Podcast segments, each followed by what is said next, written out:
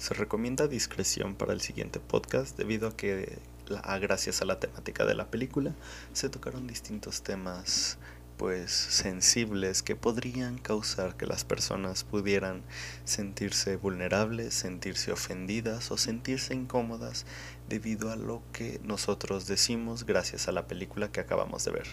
Evidentemente nosotros hablamos con, toda con todo el respeto del mundo, sin ánimos o intención de ofender a nadie y siempre manteniendo un tono de respeto y solemnidad hacia cualquier persona.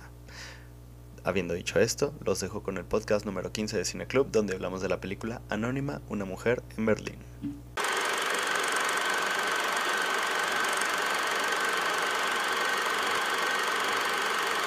Pues creo que ya nadie se va a unir. ¿Y la quién escogió esta película? La eligió. quién escogió, verdad?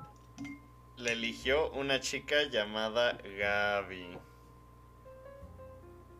¿Y te dijo algo o no le has dicho nada? Eh, pues le mandé mensaje y ya no me dijo nada. Y estoy así como, ah, ah, bueno. otro más que nos envió una bomba. Mírala ustedes nomás y coméntenla. El de la próxima que semana. que bombas, o sea. porque tampoco estuvo la persona que eligió. ¿O sí estuvo? ¿Quién eligió? ¿La semana pasada? sí, la de Requiem. No, no estuvo. Era un chavo de Guatemala. Sí, porque nos envían, o sea, nos, envían las películas más uh, perturbadoras. Y nunca sabemos el por qué. Se hizo, esta película nos mandó una película más o menos larga. Sí. Yo, yo la vi en dos partes. Sí, esta es... Yo sí la vi hace rato, toda. Yo la vi más o menos, yo la verdad no sé en cuántas partes, ¿sabes? Porque la pausé a cada rato y como estaba en YouTube se quedaba ahí guardado donde continuaba nomás. Y recién la terminé hoy día. Sí, yo también la acabo de terminar hace ratito. A mí me sacó mucho de onda cuando estaban todos bailando y ya celebrando que había acabado la guerra. Y todavía quedaban como 40 Ah, yo pensé también que iban a ser los créditos. Dije, ah, será 11 minutos de crédito. Ajá. Y seguía y seguía. Pero es que la verdad, la verdad, a ver. ¿Ya empezamos? ¿Ya empezamos? Sí, sí, sí. Sí, ya Ya, pues, ya que nos escuchen en el, en el podcast. Pues. Que por cierto aquí es donde yo le estaba diciendo a Alan que deberíamos dar este advertencias, porque luego hay gente que sí tiene traumas, o de plano, no, a lo mejor no tiene un trauma, pero realmente no le gusta ni ver ni escuchar de temas tan violentos o gráficos. Y bueno, que no es particularmente gráfica, ¿no? Pero sí habla de violación y sobre todo de violación. Ah, dices de la antes de que antes de ver la película cuando lo envían. Y tanto antes de tanto antes de nosotros hablar de la película para la gente que está viendo esto, ah. como que seguramente seré, seré yo si acaso, porque ni mi mamá ve esto. Pero... la mía sí. no, mi mamá no. Pero, pero, pero sí también para nosotros, o sea, yo no esperaba que fuera así. Yo tampoco, la verdad. Yo tampoco, porque estoy en YouTube, pues. Sí. en YouTube dije, no creo que haya, no sé, pues, supuse que YouTube ya se ha vuelto tan este, estricto en cosas, dije, no creo que... Y, lo dejó, no, no me dure nada. No Salvo que hay una versión peor, de ser más violenta, no sé. Y este... Pero bueno, lo, que, lo, lo, que yo quería decir es que creo que hay, hay que hacer una... O sea, yo, yo tengo aquí una espinita clavada de que hacer películas de historias reales no justifica automáticamente una película. ¿Cómo, cómo, No puede ser que agarres todo lo que está, ya sea en el libro o ya sea en la, en la historia real y lo pongas tal cual con actores, con cámara. Ah, porque, pero porque, pues, no sé, no sé qué tanto fiel será el libro, ¿no? Y qué tan fiel será el libro también a lo que pasó, ¿no? Pero porque hay cosas que uno ve en la película que diría que parecen más cosas de película, ¿no? Parece que, no sé. Pues es que... Mm, ¿Sabes, sabes qué, estaba pensando? Que la, la película está de... ¿Cómo se llama? Ah, Cementerio para Elefantes. Aunque técnicamente tiene un... Técnicamente y en cuanto a la producción, está un escalón por debajo, bueno, quizás varios escalones por debajo. Aún así, eh, como que tiene más espíritu. O sea, hay alguien detrás tratando de hacer algo, sacar algo, usar la cámara de una forma, tratar de darle intención, tiene, una intención, ¿no? Hay algo que realmente quiere hacer y que es como su idea. Pero aquí, no sé, me parece que es como súper estándar. Ajá. La cámara aquí, composición, pues la vieja confiable de, tercios. Eh, pues, muy bien, o sea, está, está bien, están bien los colores, está bien la postproducción. No hay, no, hay, no, hay, como se dice, no hay un riesgo, ¿no? No, el director parece que no asumió riesgos en nada. Exacto. Como que los únicos riesgos que hay fueron más que nada en, en lo de la historia y en mostrar ciertas cosas, más que en algo cinematográfico. Sí. Sí, sí. Parece que quisiera un poco más, este, como que la historia, a mí me parece la historia, me parece interesante siempre conocer cosas así, ¿no? Que, por ejemplo, que no, de repente no, no, es fácil acceso o muy difundido, pero sí, me parece que la película es plana y, o sea, la dirección no, no hay nada que tú digas, esta escena me, voy a acordar o esa, no sé, algo así. Sí, sí. Yo creo que vamos por la historia, creo que lo vamos a comentar, parece. Exacto, exacto. O sea, lo de la historia es como lo valioso, ¿no? más que nada incluso el registro porque sí que me da la impresión de que es, o sea, a mí me da la, no sé, no yo pensé que es lo que iban a decir es este, que realmente era un diario, ah, pero no, no entendí al final si solo era un libro basado, o sea, si solo era un libro de ficción o si, si estaba a su vez basado el libro en un diario uh, de la autora, porque creo que sí era como ah, muy personal para ella por, porque dijeron que no, que, se sorprendió, ya no quiso hablar de eso y ellos no iban a mencionar su nombre. Pero, pero en ese, o sea, en ese sentido sí que hay valor, ¿no? En el, en el sentido documental y, de testimonio de los hechos. Pero es que no entendí.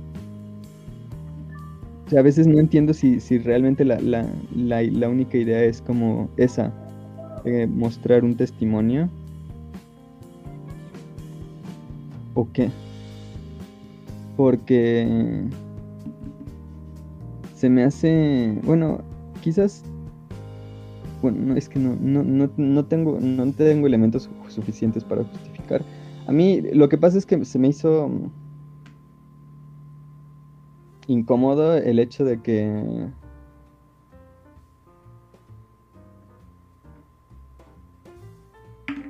es, es, un, es un tema delicado, ¿no? O sea, son un montón de atrocidades, todos hicieron atrocidades y es como, no sé si realmente quisiera yo empatizar con uno u otro. A lo mejor preferiría verlo en un, en un documental, ¿no? O sea... E, e, es, es, es, justamente que estaba pensando, esa, esa relación ¿no? que hay, que vemos entre ella y, y el otro, el teniente, coronel, no sé, este, se me hace mucho de película y como que, no sé, después de ver tanta crudeza, como que no, no quiero ver eso, no quiero ver una relación en medio de eso, ¿no? Sí, sí, sí, sí, sí, sí. Sí, que no se trate de eso, ¿no? Porque al final es como una película de romántica. Esa es la conclusión. pero, o sea, pero no puede iniciar así, pues, o sea, me parece, ¿no? Eso es lo que yo digo, ¿no? O sea, no. Exacto. El comienzo está muy nefasto que lo de que sigue después me parece, no me parece nada ni siquiera aceptable porque pues, no, no, puede construirse en base a lo que vemos, ¿no? Todas las violaciones. ¿eh? es que entiendo que es algo que pueda suceder. Sí, me parece que sí, ¿eh? parece que sí, porque según eh, por ahí leí en el libro, dicen que sí, ella se, eligió a alguien como para que la cuide y tuvo relaciones con esa persona. Sí, sí, sí, sí, o sea, es que no dudo que sea algo que pueda suceder, pero también entiendo por qué luego dicen que la, que la gente en Alemania se ofendió, porque es, o sea, aunque haya sucedido, el hecho de que tú lo pongas en un libro o en una película, no es, o sea, le quita la característica de suceso y lo convierte en un discurso. Y tienes que pensar qué está diciendo ese discurso. Porque realmente no entiendo, yo, yo no entiendo qué dice la película. Porque no creo realmente que lo piensen, que, que, se haya pensado mucho. O sea, parece que, que al final es como ella se prostituyó para sobrevivir porque porque los rusos son fueron súper crueles y tuvo que hacerlo, pero al final se enamoró. Y entonces es extraña esa, esa, esa, esa oración, es extraña. Si dices, tuvo que prostituirse para, para sobrevivir porque los rusos eran horribles, pero al final se, enamoró del, mayor ruso. Es como, que le falta algo, ¿no? Es como, eso es todo lo que, estás diciendo. Como que le quita peso a lo terrible que ella pasó, me parece. Exacto, te estás diciendo una, una cosa horrible y luego haces como si nada. A lo mejor si todavía siguiera algo después de eso, o no sé. Eh, eh, una idea, por ejemplo, no, no, no, sé si han visto Juego de Tronos, este... Sí. Pero, por ejemplo, eh, Daenerys ya tiene una especie de algo así, ¿no? Como que sufre algo parecido y, y después se ve que tiene una relación con su violador. Entonces también me hizo acordar un poco ese paralelismo, digamos, ¿no? Y dije, esto parece demasiado de, justamente, de, un, de algo ficticio, pero, no sé, mezclar esa cosa que es real y a la vez te hace sentir que es ficticio, no sé, y, y todo eso violencia a mí no me, no me dejaba pensar, estoy viendo una película, estoy viendo una especie de documental, no sé, quieren que yo empatice con, con alguien ahí en general. Porque aparte no es cosa de ella nada más. ese es el problema, que no está representando, o sea, no se está representando solo a ella. O sea, ella desde el inicio es un personaje, pero como representativo de todo el colectivo que además está con ella y que tiene sus propios, o sea, no está desaparecido en la película. Es decir, no se trata de cómo ella lo vivió, sino de cómo las mujeres lo vivió, y por eso el título es Una mujer en Berlín. Y entonces no tiene sentido que al final se enamore, porque si una se enamoró, eso no es representativo de todas. Y seguramente muchas lo sufrieron y, y fue horrible y nunca más habrían querido volver a la persona con quien, o sea, con quien tuvieron que sobrevivir, ¿no? Si es que tuvieron la suerte de tener a alguien como el mayor para que la, para que la protegiera de todos los demás. Entonces, o sea, si, si, si, si al final iba a suceder eso, yo creo que tenía que estar ella separada de todas. Entendiendo que es como un caso particular, por lo menos, o sea, sería lo primero que tienes que hacer. Pero es que desde el principio es el colectivo tratando de sobrevivir. Entonces al final ella no puede ser representativa a todos. De hecho, ahora que mencionas eso, justamente el título, bueno, en inglés, justamente se llama Anónima porque, o sea, quiero entender que fue por la decisión, o sea, porque, pues para empezar, la autora decidió permanecer así, pero también quiero creer que fue por la decisión creativa de tener este personaje sin nombre para que pudiera ser fácilmente, uh, ¿cómo decirlo? Identificado y que la gente se pudiera relacionar mucho más con él. Pero pues no, no, no funciona. es, sí, es muy... No, no, no, no me imagino estar en una situación así, pero pero no me cuadra realmente.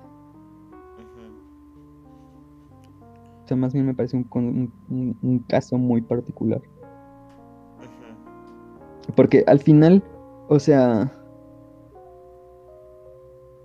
si pensamos en la última, última, bueno, en, el último ese baile que tuvieron, ah, que, la, la, señora esta que sale en Dark, Ok, acepta, acepta bailar con el, con el otro vato, pero este todavía como que se le lanza y ella no quiere. Entonces está como feliz, pero incómoda y triste. La otra también, la que es música, violinista, que se, que se sale y le dice al, al señor que se suicida, antes de que se suicide, le dice como hay que ser prácticos, ¿no? Ya terminó la guerra y ahora hay que sobrevivir y se va a llorar. Pero la conclusión, o sea, y entonces pues a lo mejor ahí se podía haber hecho una conclusión de todos. ¿No? Esa es una buena conclusión. Bueno, hay que ser prácticos, o sea. Vale. Pero. Pero al final la conclusión no fue esa, sino que se enamoraron. Y lo fue a buscar y le fue a decir. Y entonces. Entonces, y esa escena final en que la agarra de la mano, ¿no? Y prácticamente como... como que fue bonito lo que tuvieron y digo, no sé, ¿dónde hubo? No sé, no, puedo ver con buenos ojos todo lo que pasó, ninguna relación que nazca sobre eso, entonces, no sé, parece... O sea, no a... O sea, todos los que están ahí, los detrás, todos los militares, todos los, ahí, los, tenientes, todos, me dan asco, pero no, jamás voy a empatizar con eso por todo lo que han hecho, ¿no? Y al final todavía siguen siendo igualitos, ¿no? No es que ya se volvieron uno, pero parece que la película un poco te muestra como que, mira, parece que tiene sentimientos, pero no sé. Exacto, o sea... Es que si lo ves en un documental, si, si tú lo ves en un documental, puedes decir, vale, pues qué triste, o sea, de verdad eran personas y tal. O sea, me imagino la tristeza y la desesperación y entiendo que pues había un, una situación política y las atrocidades que se cometieron fueron todas para todos. Vale. Pero si te lo ponen en, personajes, te están pidiendo que te pongas en su lugar y que los acompañes, digamos. Ah, otra opción sería que, busquen que realmente los, detestes. Pero no, me da esa sensación. por ejemplo, si buscaran que los detestaras, ¿por qué tendría ese final? Exacto, como que te piden compasión todo el tiempo. Ajá. Pero sus actos no te permiten sentir compasión por ellos. O sea, tendrías que estar omitiendo muchas cosas. Porque a fin de cuentas, en su, en su contexto lo entiendes, pero tú en tu contexto no, no, creo que se me haría más interesante eh, leer el libro que donde se basa, creo. El, diario, ajá. El diario se me haría más interesante, ¿no? Porque sabes que estás leyendo el punto de vista de quien lo escribió, o sea, o sea esta vez, o sea, exactamente como supuestamente lo vivió, más allá de que Puente puede también puede ver cosas que no, sí, pero el libro de ahí se basa, entonces me parecería, ya bueno, de acá puedo leer, no me están, no me están narrando, no me está tratando de, de que haga algo externo de lo que está escrito, entonces este, puede ser para mí más objetivo en ese caso. Y hay algo también, al último de la película también nos saca un personaje, el que también, no me acuerdo el actor, creo que también sale en Los Bastardos sin Gloria también creo. El actor al final, que es su pareja, no, no sé cómo es, este, que ya me había olvidado el personaje y me saca dos horas de película y me lo saca ahí de la nada, como que me digo, ¿Qué, era? ¿Una especie de plot twist? ¿Una especie de.? Ah, sí, exacto, yo también, el, esposo, ¿no? El esposo, digo que es un plot twist eso, o ¿qué cosa es? Porque, ¿verdad? ya. Ajá. ¿Qué le aportó? Ya hasta me había olvidado de ese personaje. no, no le entendí, no le entendí, la verdad. Que esa es otra, o sea, pasan muchas cosas que, que parece que van a llevar o van a significar algo y al final literalmente se nos olvida. Porque además, a los que ejecutaron eran sus hijos, ¿no? Sí. Creo que sí. Supongo que sí. O sea, eran sus dos hijos. Ella en algún momento dice, le preguntan, ¿estás casada? Y si dice, sí, tengo un esposo y dos hijos. Y luego los tiene ahí escondidos. Pero parece que de plano, mm, en primer lugar, parece que ni le importan. Pero después hay una muerte y después bailan, o sea, también no recuerdo. Ajá, ajá, ajá hay una muerte en una pelea y hay una muerte así terrible y después al rato están bailando y por todos, lo menos, por lo menos la chica es su hija. No sé si el otro vato, pero según yo sí, pero por lo menos la chica es su hija, ¿no? Y ella sabe que está ahí. Y nunca la va a ver. O sea, porque al inicio ella le dice, puedes venirte conmigo, no te tienes que quedar aquí, pero la niña se quiere quedar. Porque eh, están en su departamento, pero como que se van a ir a vivir todos juntos a un solo departamento, como para estar juntos. Ah, y a ella la, dan la orden de ejecutarla. O sea, el vato este, además, es el, del, el tipo del que se enamora, da la orden de ejecutar a su hija. Y no hay ni reacción y después bailan, como dice Rafa.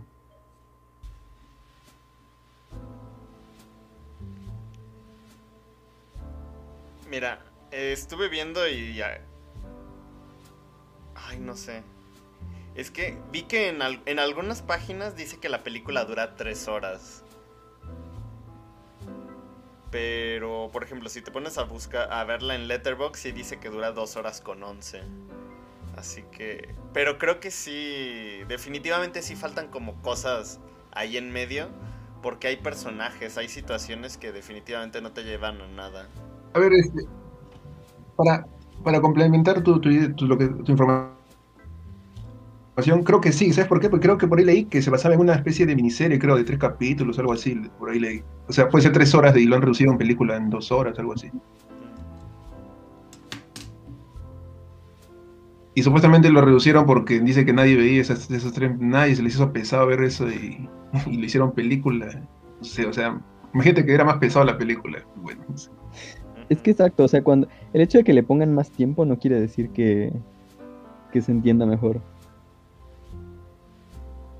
No, al contrario, más bien yo creo que una edición te mejora la película, ¿no? Una edición, una buena edición. Sí, sí, sí, exacto. O sea, un, un buen montaje podría. O sea, más bien, incluso habría que quitarle cosas. Es que, por ejemplo, todo eso de, los, de que atrapan a los niños, es que los niños no, o sea, pues que no, no intervengan, no, no tienen ningún efecto en, en, en la historia. Podrían no estar y no pasa nada. Porque luego llegan, es un problema que el, que el, que el, este jefe o general o mayor o lo que sea no la quiere entregar para ejecución y bueno, al final es la razón por la que lo llevan, creo. Pero igual podrían no estar los niños y simplemente que se fuera. Porque eh, te quedas ahí como se van a poner a bailar y a la mañana siguiente va a llegar la policía o a medio baile va a llegar la policía y se va a llevar a todos porque, porque ya los cargó, o sea, ya los tienen fichados y están molestos hasta con el general porque es un traidor, porque no todo esto estás pensando y al final no pasa nada. Entonces no lo hubieran puesto, o sea, si no lo iban a atender, si no le iban a dar tratamiento a eso, pues no lo pongas. Pero es que a mí me da la sensación de que son cosas que pones porque están en el diario en el libro. Y claro, en un diario tiene sentido que, que, que un día pase algo y, y, aunque parece que tendría consecuencias, no te enteras y ya no tuvo consecuencias. Tiene sentido en un diario. Y en la vida, en el día a día. Pero... Además, supuestamente no está escribiendo en un orden, ¿no? No está escribiendo cada... O sea, puede pasarse días y volver a escribir y Sí, sí, entonces. Tendría sentido. No. Pues simplemente, o sea, es que hay. Por eso, por eso, por eso no me gustan las historias, por eso no me gustan las películas basadas en historias reales. Porque muchas veces se conforman como con poner la historia real, como la historia real y ya, y a cada crítica que le, que le planteen a la estructura de la película, que así es la historia real, es que yo quería ser fiel a la historia real. Pero la historia real se puede ver en libros de historia o en, que incluso los libros de historia tienen un discurso y, de eso los historiadores son muy cuidadosos. Pues sí, la historia siempre lo escriben los que ganan.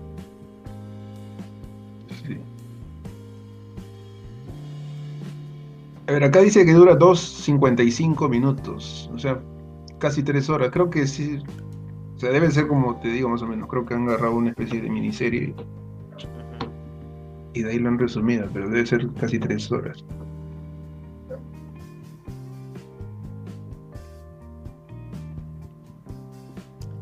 Entonces, ¿algo positivo que le hayas visto a la película, Mora? Mm. La música, yo diría. Mm. Y sabes qué, más allá, a mí, me, por ejemplo, yo le encuentro positivo que me ha hecho buscar sobre, lo sobre esto que no me había puesto a pensar, ¿no? O sea, siempre vemos películas donde acaba cuando llegan los estadounidenses o llegan los rusos y ya se acabó la película. La vida es bella, o no sé, este, de películas, ¿no? Y qué bueno que sea algo que más o menos pasa y al final y ver que también son unos miserables. O sea, el que gana, por, o sea, puede salvar a su gente, pero le llega a la otra gente igualito. Y utiliza la venganza, todo. Me parece como contexto histórico, como historia, me parece que, me haya hecho buscar todo eso me parece a mí positivo, pero, pero así como volver a ver esta película, prefiero más bien leer o buscar documentales sobre esto. Sí, eso sí, o sea, a mí me parece a mí, me, yo, yo, no es que no me haya gustado, no diría eso. Me parece extraña, no la entendí, cosas fueron incómodas. Pero cuando la veía estaba como entretenido y, metido en ella, ¿no? Pero en, gran medida es justo por eso, por, la, por lo interesante de, la, de los acontecimientos, en el sentido de que pensar que sí fueron reales, ¿no? O sea, que son cosas que sí pasaron. Y que, como dice Rafa, no, son de las que se cuentan todo el tiempo. Y al mismo tiempo, como... me llama la atención, eso, eso sí, fíjate, que no sé si... Me imagino que es entre... Sí es parte intencional, pero al mismo tiempo que los... O sea, los... ¿Cómo habla de los, de los rusos? Como personas... O sea, al mismo tiempo que cometen esas atrocidades, cantan, se juntan, bailan, hacen chistes, quieren cocinar, ¿sabes?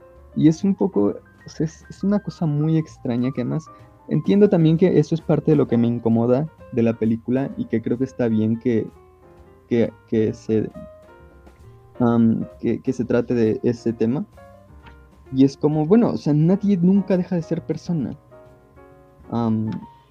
nadie nunca deja de, de tener pasiones, tener gustos, intereses, familia, ah, lazos no solo con la gente, sino pues con tu tierra, con la música, como cada quien canta. Por ejemplo, eso, eso es muy interesante del ejército ruso, ¿no? Como viene de todos lados. Hay un mongol, hay siberianos, hay ucranianos, hay este, gente de, del Cáucaso, ah, y todos como que tienen sus lazos, pero este, pero aún así están haciendo tanto mal. Y creo que eso, eso que dices, eso que dice Carlos, este, se, se, ve en esa escena cuando están, creo, en una mesa y creo que están hablando, sí, yo quiero, tengo mi, familia, quiero mis hijos, quiero ver a mis hijos, creo, ¿no? sí, un poco eso que dices de que tienen, algunos tienen otras cosas, ¿no? Tienen sus sueños. Y que sí, ¿no? Se puede ver eso, pero también vemos también algo de la película que vemos que no muestra meses de lo terrorífico, ¿no? Que son las guerras, ¿no? Y todo lo, me ha dicho de todo lo desastroso que puede ocasionar, ¿no? Desde de la conducta humana, como parece, parecen como si fuesen una de, ¿no? Se deshumanizan y tienen libertad para hacer lo que quieran. Y, siempre la que sale, digamos, siempre quien va ahí salir peor es prácticamente la mujer ahí, como vemos. Hoy hubiese estado hoy día una, alguna mujer conectada, porque parecemos tres hombres blancos hablando de, violaciones. Ajá.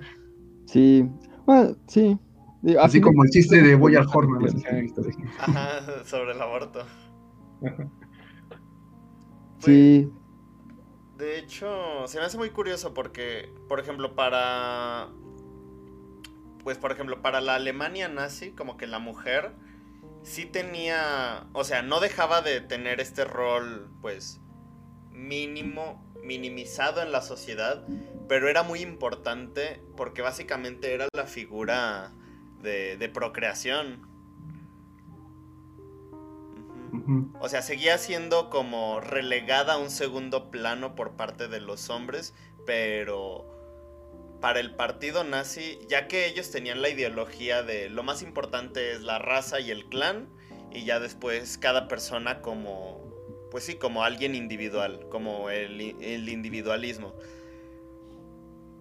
para ellos la mujer era como esta figura importante. De hecho, pues tenían también sus escuelas para novias, sus escuelas para mujeres, para formar realmente mujeres que pudieran tener, pues sí, ser como el epicentro de la familia para poder seguir procreando y seguir, pues, ay, no quiero usar esta expresión. Bueno, conservando la raza, como dirían ellos, como se decía, decían ellos en ese entonces.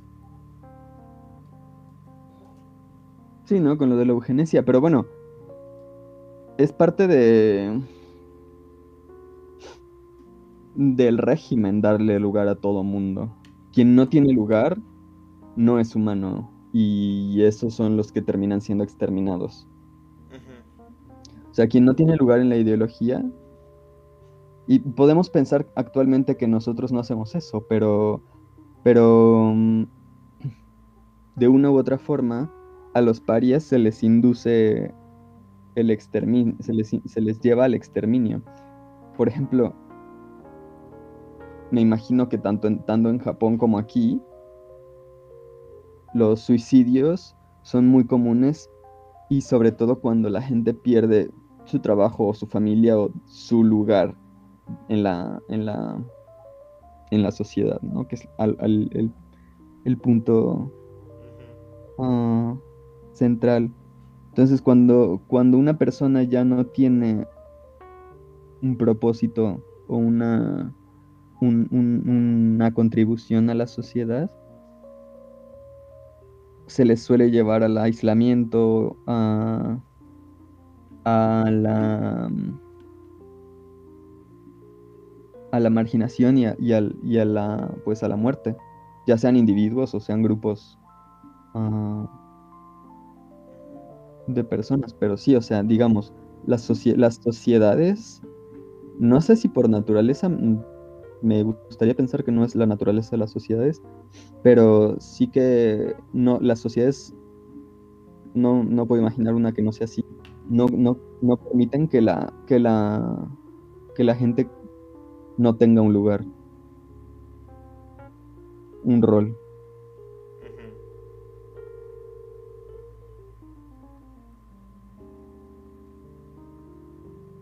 Y lo interesante, bueno, yo creo que a lo mejor sí que no, no, no sabría yo hablar de, violaciones, pero este está esto del de la, del comportamiento humano respecto al mal, ¿no?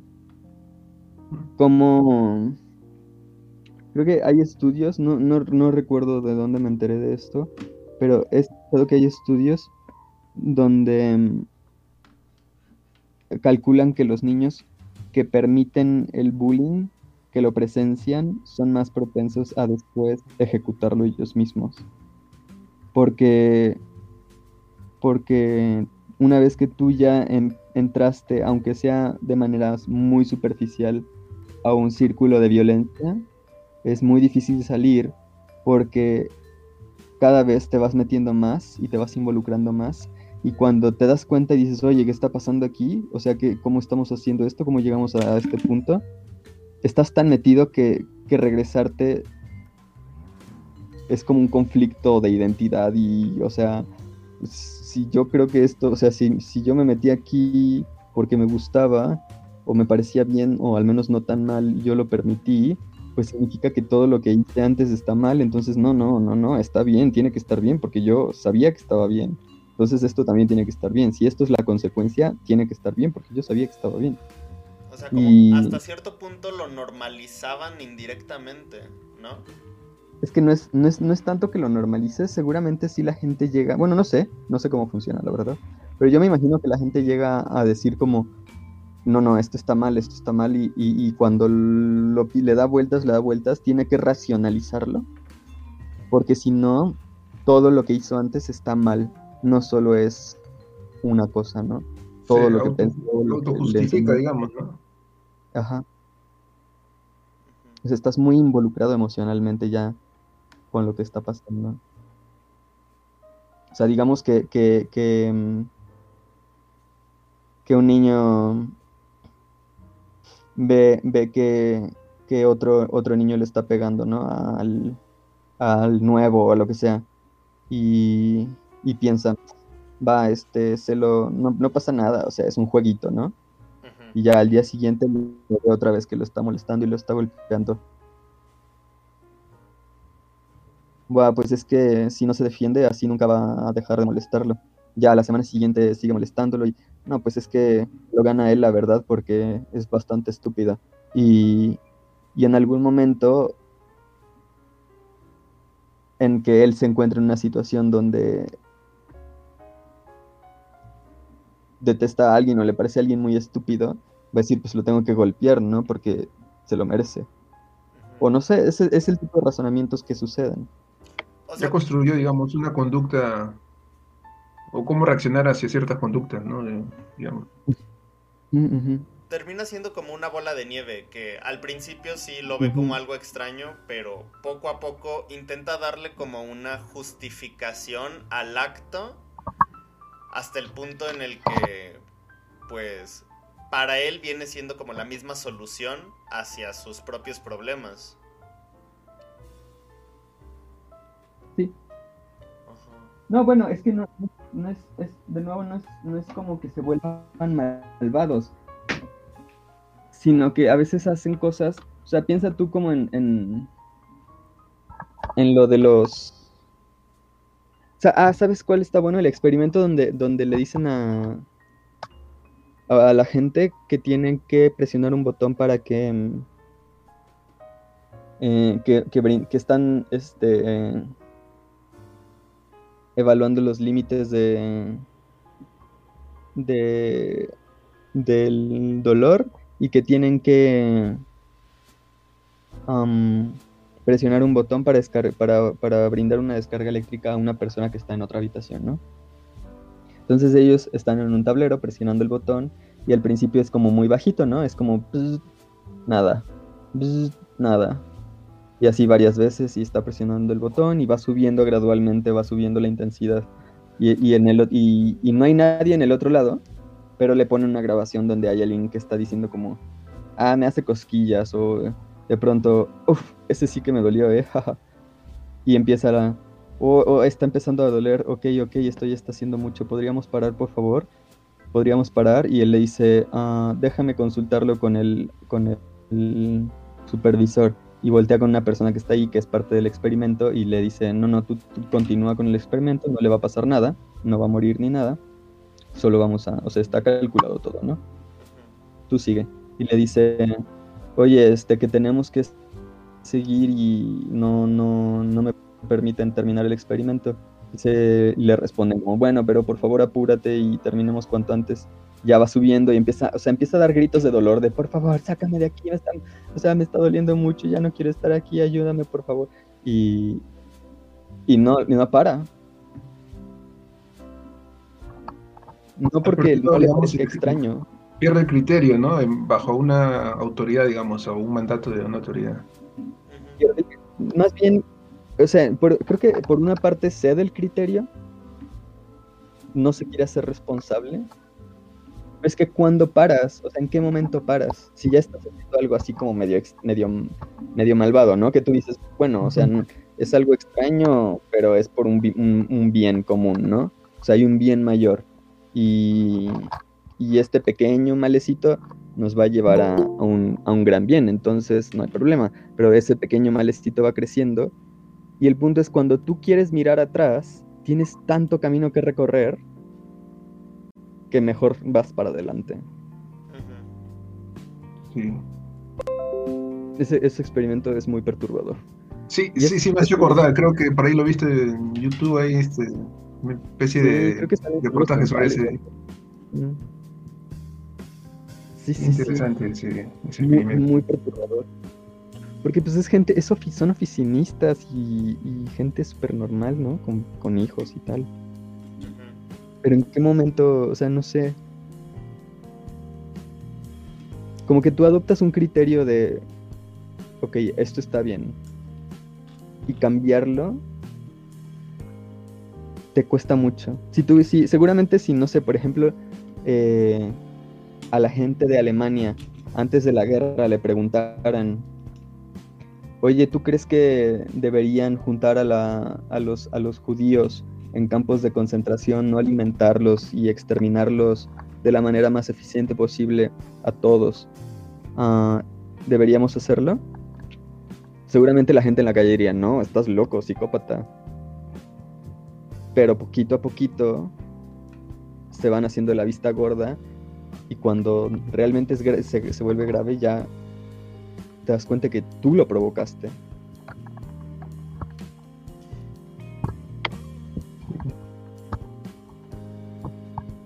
Es muy... Da mucho miedo porque te das cuenta que podrías ser tú. O sea, que tú podrías terminar haciendo esas cosas. Fin perturbador, digamos. Sí, sí, sí, sí, es, es horrible. Pues se nos unió este nuestro amigo Ataque. ¿Cómo estás? Hola, hola. ¿Cómo va? Saludos. Hola, ¿cómo están? Bien. Bien. Engancho un poco tarde. Ah, no hay problema. Bien de que estaban hablando, pero intento entender la perturbación, ¿no?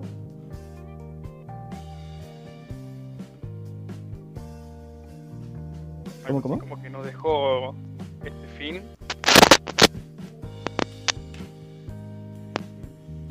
¿Tú, ¿Tú qué opinaste de la película?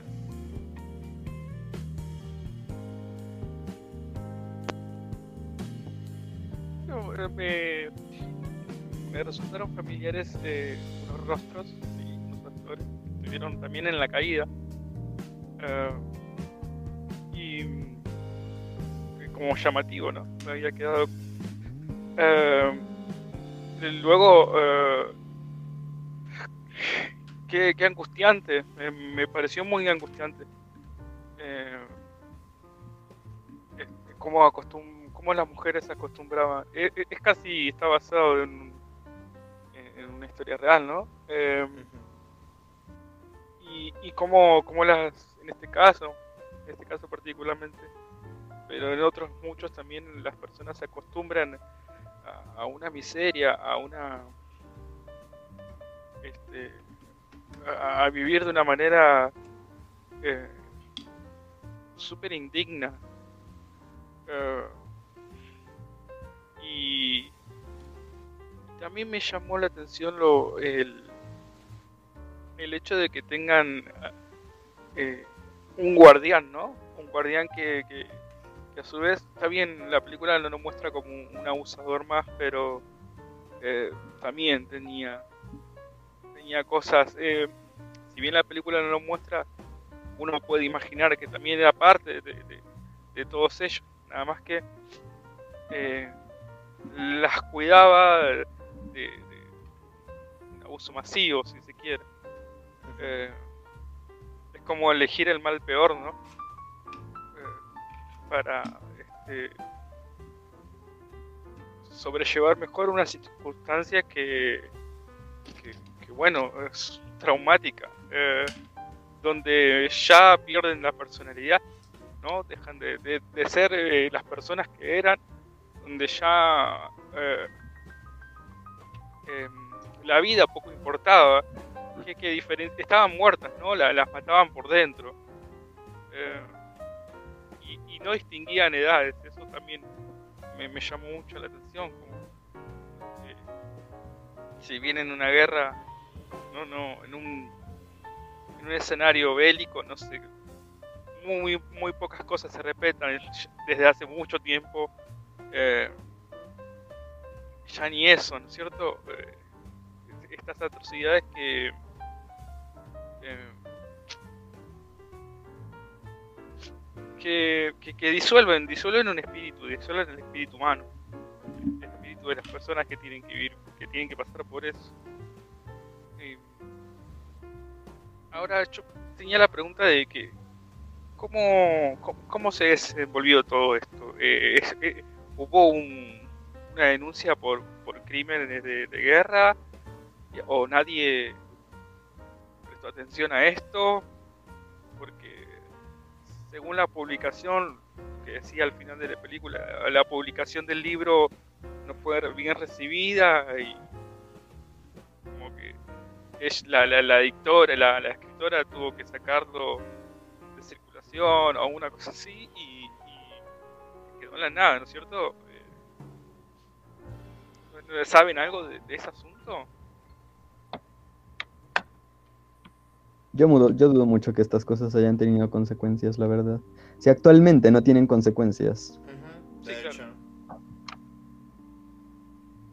Eh, eh, además, por ahí, uno leyendo, este, busca que más bien alentaban, la prensa soviética alentaba a que se vea, que hagan todas esas cosas. Hay que vengarse del alemán, así que yo dudo de que en verdad haya una especie de, denuncias o algo. Todo fácil lo han tapado todo.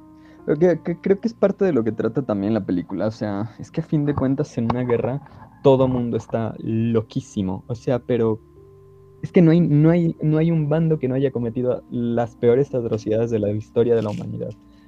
Sobre todo en esa guerra, ¿no? En esa y en la primera, o sea. Fue. pues es que son los periodos más tristes de la humanidad en general, o sea. Los momentos, ¿no? Porque en realidad para la historia humana es muy poquito, pero. Sí, donde se vieron a gran escala, ¿no? Atrocidades hubo alrededor de la historia, eh, tal vez en, en, determinados puntos, en determinados momentos, pero en este, en esos, en estas dos este, conflictos fueron como a, escala global, donde este, pasaba alrededor de todo el mundo. Hoy día, hoy día 2021, el mes que estamos, el día que estamos, está pasando esto en un foco, este, en un conflicto. Y, nos preguntamos hasta, hasta dónde llega, ¿Qué, qué, hasta dónde llega la deshumanización, ¿no? Eh, eh, eh, no sé, ahora, ahora pienso que, bueno, vieron estas como especies de drogas que le dan a, a, los soldados para que consuman antes de ir a, las batallas, que son, ¿no? Como que incentivan, como que ciegan y bueno, como que los enfurece más. Y en ese tiempo no sé si había algún tipo de, de, algo que consuman para enfervecer todo ese odio. Eh, y, también me pregunto, ¿qué, qué es ese odio innato de las personas a, a cometer masacres, eh, de, dónde viene? ¿De dónde nos nace? Eh, porque eso no vemos que se, disminuya, no vemos que se haya aprendido a, eh, nada de eso, ¿no? 60 años después aún, aún siguen pasando este tipo de cosas y aún peor.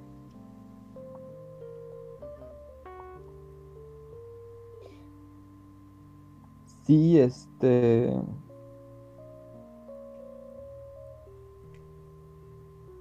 Para, no, para, para, educar a la gente sobre... Sobre... Digo, no, no era, no, sé si, si, si, no dudo que les dieran drogas, pero no sé si era tanto como, tanto para, para, digo, los proyectos de drogas que ha habido creo que son más bien como para evitar el dolor a mantenerlos despiertos y demás, ¿no? Los, los esteroides supongo que también se han utilizado para eso. Bueno, para hacerlos, no sé, más fuertes, no sé. pero lo que sí que vimos alguna vez es este. En la escuela, alguna amiga que es súper eh, germanófila. Ah, nos pasó, nos mostró un, un, video de, ahorita se los paso, de cómo Disney uh, hacía como de estos comerciales, no supongo que eran como comerciales o películas cortitas para los cines, donde el pato Donald y, y Mickey Mouse hablaban de lo horribles que eran los niños nazis y cómo los educaban para ser malvados y les salían cuernitos y se volvían monstruos y máquinas de matar. Creo que literalmente dice máquinas de matar. Entonces, en ese sentido, sí que la, propaganda fue terrible. Muy potente. Supongo que también entre los nazis y entre los rusos. de hecho, recuerdo que mi abuelo... No, no, no, continúo. Perdón, nada más recuerdo que mi abuelo decía que a él tomaba clases de inglés con una alemana para cuando empezó la guerra y este y la maestra les enviaba informes y les daba panfletos de, propaganda nazi y este y les informaba sobre el curso de la guerra hasta que Estados Unidos tomó postura y eh, creo que supongo que por entonces también México tomó su postura y les dejó de repartir propaganda. Supongo que por, por, por, voluntad propia y por seguridad propia, pero. Pero sí, así estaban las cosas. Sí, sí, sí, el aparato de propaganda, eh, más que nada nazi, porque de los aliados eh, sí había una bajada de línea desde, desde los medios, desde la caricatura, ya como recién mencionaba. Eh, pero el aparato nazi de propaganda era tremendo. Sí, sí. Eh, no sé si lograron, pudieron leer eh, Los Niños del Brasil. Eh, es un libro ficcionario basado en algunos hechos. se trata de un experimento que era lo llevaba a cabo el doctor de, de, Hitler, el doctor personal, biólogo. y bueno, lo que se intentaba hacer con este experimento era eh, clonar no tan no, no solamente la, parte física sino eh, las circunstancias sociales y, de vida de las que tuvo Hitler en su infancia para formarlo eh, este, de la manera más similar posible. Un pueblo en Brasil donde la mayoría, si bien hay, mestizaje, este pueblo en Brasil son todos rubios y ojos claros. En ese pueblo eh, eh, trabajaron eh, fuerzas nazis, ¿no? ya una vez terminada la guerra. bueno, aquí en el Cono Sur, donde vinieron a establecerse muchos este, ex combatientes y es eh, mandatarios de, del partido, no es este, tan disparatado que haya sucedido algo así. En una de, las cosas que mencionaba, por eso decía que era ficción basado en hechos, era que eh, la propaganda alemana ponía como, eh, por ejemplo, hallazgos arqueológicos de, de, vasijas o de de, algo así de la raza aria. ¿Cierto? Y lo pasaban en, televisión, ¿cierto? periódicos y bueno, lo ponían como verdad. Eh, ponían como verdad algo que nunca ocurrió. Era a tal grado esta verdad instalada que las personas no tenían otra otra visión de las cosas. Entonces, este, cuando a la protagonista le pregunta, ¿no? Si era nazi o no. Eh, ella, en su duda, a nosotros nos eh, da a entender que sí. Porque si no, definitivamente lo, haría de manera rotunda si, fuera lo contrario.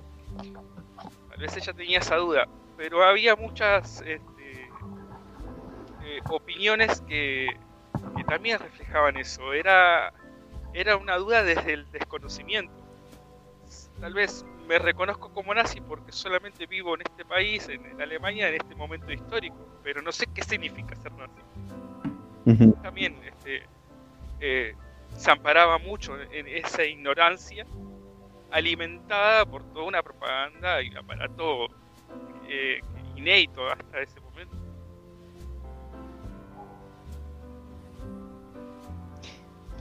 Sí, sí, sí. Y, y cómo, pues ella, también ella en algún momento le dice, ¿no? A, usted le gusta, a usted ama tanto su país como yo amo el mío. Que pues a fin de cuentas es como el nacionalismo que digo, y en esa época se dio mucho de, de los países alentar la pasión por, por, por las naciones, por, por, tu nación respectiva, o sea, el, sentido de identidad a partir de tu país y de la bandera y de los colores y del himno.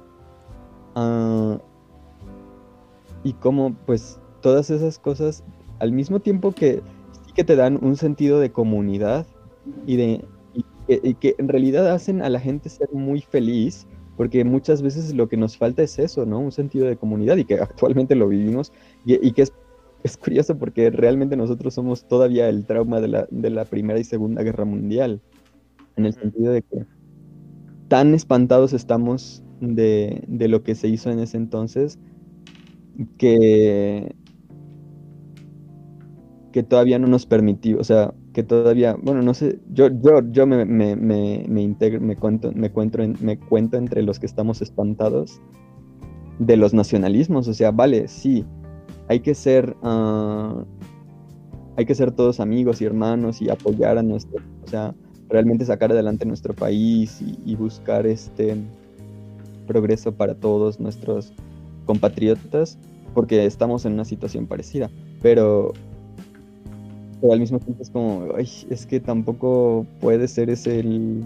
O sea, no debes nunca perder de vista que los que están fuera de tu país también son personas y que incluso hay personas dentro de tu país que pensarás que no son iguales a ti porque no están de acuerdo con tu ideología, pero son personas.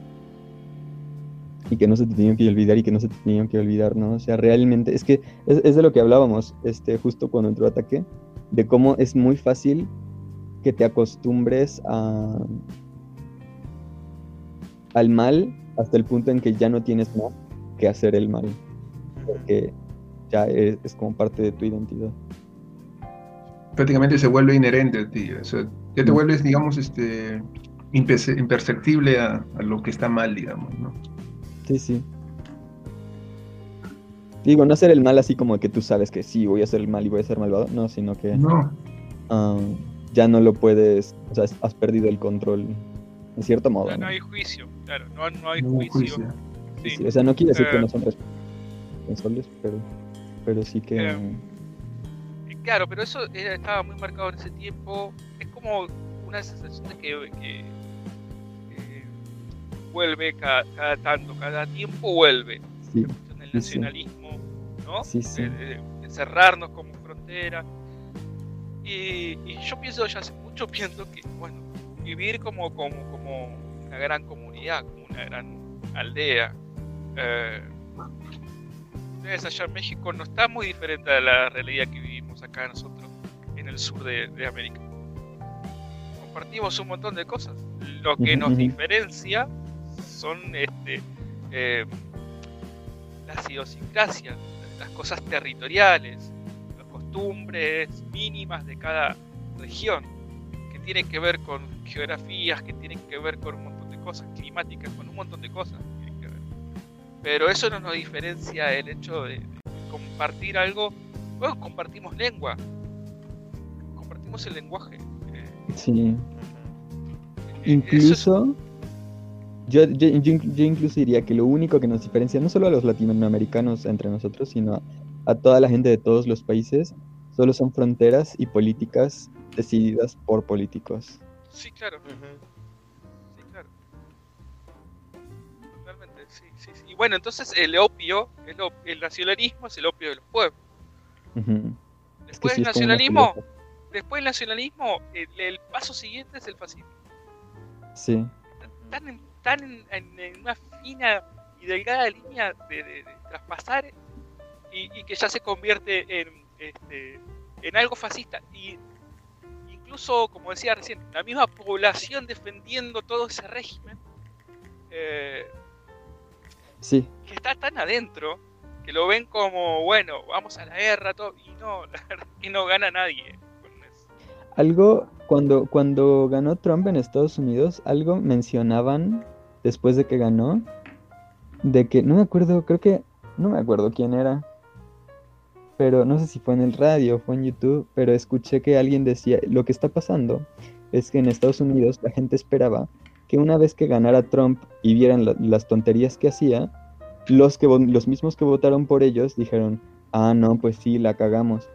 Pero lo que pasaba era que había tanta presión del grupo opuesto, había tanta, tanto conflicto, y digamos, los demócratas en ese caso, hacían tanto hincapié en que es que te equivocaste, tú votaste por Trump y tú eres un monstruo igual que él, que la gente sentía como mm, la, la necesidad de reafirmar su identidad y su voto.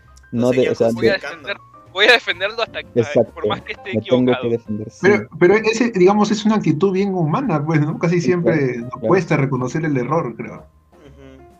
Y entonces ya, mientras más me criticas, más voy a estar empecinado ahí, simplemente por darte la contra. De es que, es que tampoco habría que pensar necesariamente que es un error. A fin de cuentas, uno eh, votar es casi tirar una moneda al aire. Y, y uno siempre, o sea, uno siempre quiere lo mejor, no solo para él, sino para todos, más o menos, ¿no? La verdad es que sí, en Estados Unidos hay mucha gente que, que la verdad no parece que sea así, pero la razón te dice como, bueno, la mayoría de la gente uno no tiene que pensar que quiere exterminar a un grupo ni nada, simplemente quieren, o sea, toman las decisiones y, tienen las ideas que les parecen lo mejor. Pero, pero ahí tiene que haber un poquito también de apertura, yo creo, de siempre tratar de todos ser comprensivos con el otro bando, ¿no? Porque de esa forma es como ellos pueden ser recibidos de vuelta. Porque si ya no pueden ser recibidos, y cuando, si cuando se admiten su error, todos les van a estar diciendo, ah, te dije, te dije, te dije, pues no, mejor no admites tu error y te quedas con el bando que sí te va a querer. Sí, que, que eso es lo que pasa. Eh, y pensamos, ¿de, dónde viene esta división? Eh, divide y reinarás aún se aplica. Eh, el enemigo es el otro, ¿no? ¿Cómo? El enemigo es el otro, siempre se dice. Sí, sí, sí, sí. Incluso en la misma frontera, como decíamos. Ya, ya, eh, va, no, tanto la cuestión fronteriza de, el, otro país en el enemigo, sino que está dentro de nuestra frontera. Eh, ya es la, división aún más interna. Y, y yo, bueno, yo no quiero ser de, tan drástico y, pensar en escenarios de guerra civil y estas cosas, pero se, se muestra mucho esta, esta diferencia, por ejemplo, no sé, en el caso de Brasil, donde eh, políticas de, llevadas a cabo por, este, por el presidente que tienen ha llevado al país a, una masacre prácticamente de, lo que está viviendo ahora todo el mundo. Eh, y, no, está contrariamente a lo que decía Carlos, que hay personas que sí, la mayoría de las personas optan por que, nuestro voto sea benefactor para la, mayoría, pero hay otros votos que son más interesados que otros. Eh, no sé cómo será la situación en México o en Bolivia, donde eh, casi explícitamente hay, eh, acá en Argentina hay casi explícitamente partidos que son ultraderechistas, pero ultra. Y, y esas personas no piensan en el bien común, definitivamente. Eh, ¿Y qué pasa con esas personas? No, bueno, está la discusión, está, ¿no? De decir, ¿con esas personas se discute o se combate? Es verdad, sí. Sí. De hecho, por ejemplo, aquí en México, y es un caso del que pues creo que hablo casi todos los días con mi mamá, con profesores y así, hay un chavo que se está postulando en Nuevo León. ¿Para, ¿Para qué se está postulando? ¿Tú sabes, Mora? No sé quién. Este es Samuel García. No sé, no sé quién es. No, ay, qué suerte que no sepas quién es. bueno, Seguramente sí has escuchado hablar de él. Es el chavo que, que, se, la que se la pasaba diciendo todo su, toda su candidatura. Ha tenido este discurso de que él, pues, sufría mucho porque cuando era niño su papá lo llevaba a jugar golf los sábados para poder pagarle y cosas así. Y se me hizo muy curioso porque justamente este fin de semana él mencionó, él en un debate mencionó que pues el estado de Nuevo, de Nuevo León, que es un estado aquí en México, pero que está en el norte, dijo que debería tener como sus propios libros de texto. Y sus palabras fueron como de, ¿cómo es posible que un chilango venga y nos imponga en Nuevo León la educación que nosotros debemos de tener sabiendo que somos mejores.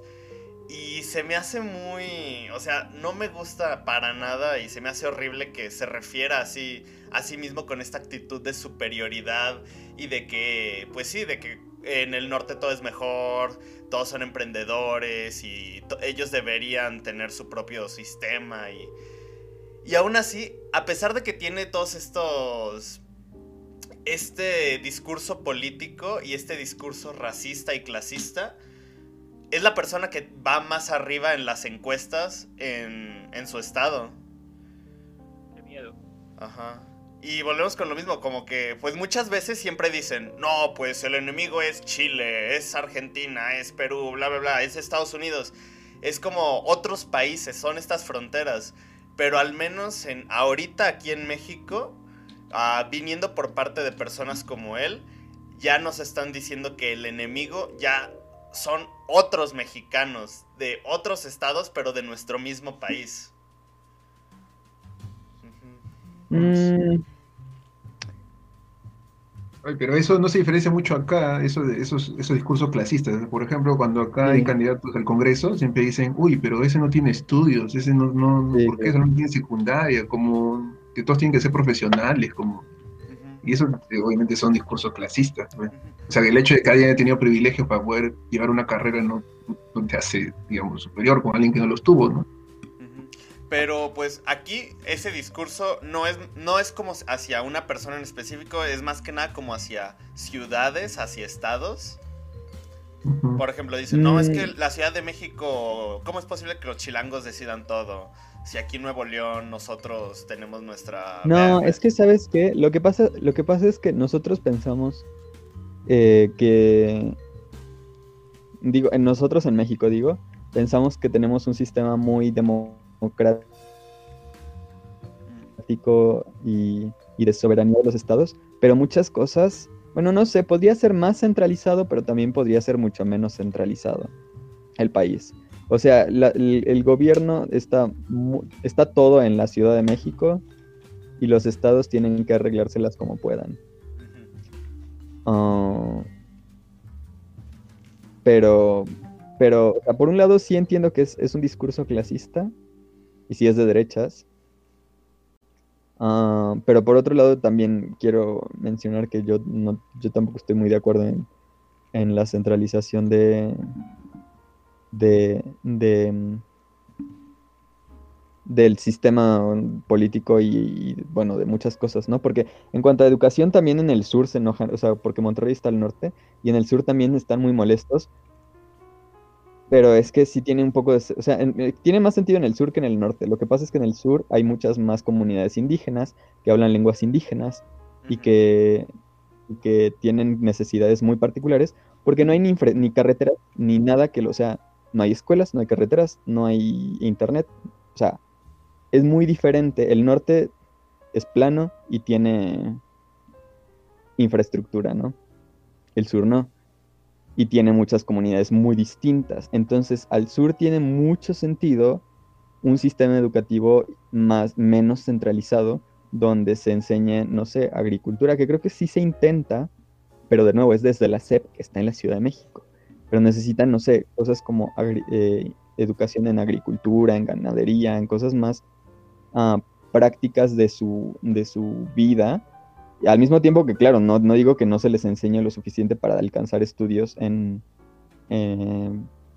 universitarios, pero lo cierto es que lo tienen más complicado y no se les puede enseñar de la misma forma que si fueran un este niño clase media en Monterrey que tiene que a lo mejor incluso a veces va y viene a Estados Unidos se le enseña inglés y español y, y, a lo mejor hasta otro, otro, idioma extranjero, cuando en el sur no se les enseña ni su propio idioma nativo.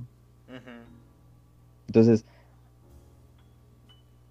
sí, sí, sí entiendo que en ese contexto particular eh, no, no creo que sea muy propositivo ni muy ah, positiva la, la propuesta, pero esas ideas no es que sean malas en sí, yo creo.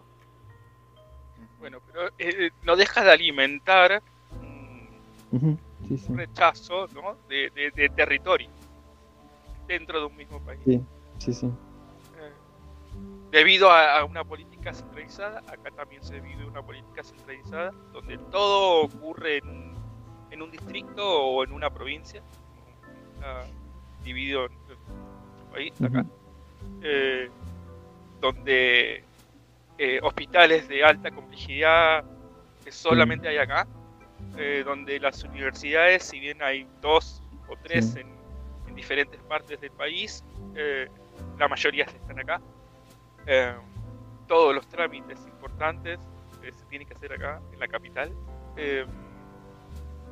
Y, y, eso que provoca, genera a los habitantes, acá, acá para, para contarles más o menos también qué, es lo que pasa. Eh, yo vivo en Buenos Aires. Y en Buenos Aires mismo hay una especie de DF, sería una ciudad autónoma, que es la capital federal, donde está el obelisco, ¿no es cierto? Está la Plaza de Mayo, está la, Casa Rosada, bueno, en fin. Ese sector está, es autónomo de la provincia. Todas las personas que viven ahí eh, quiero hablar de todas, no quiero generalizar, pero se entienden como eh, muy diferentes al resto del territorio nacional, eh, como superiores al resto del territorio. Mm. Eh, y, genera mucho odio, mucho rechazo. Si yo, como bonaerense, voy a la ciudad de Córdoba,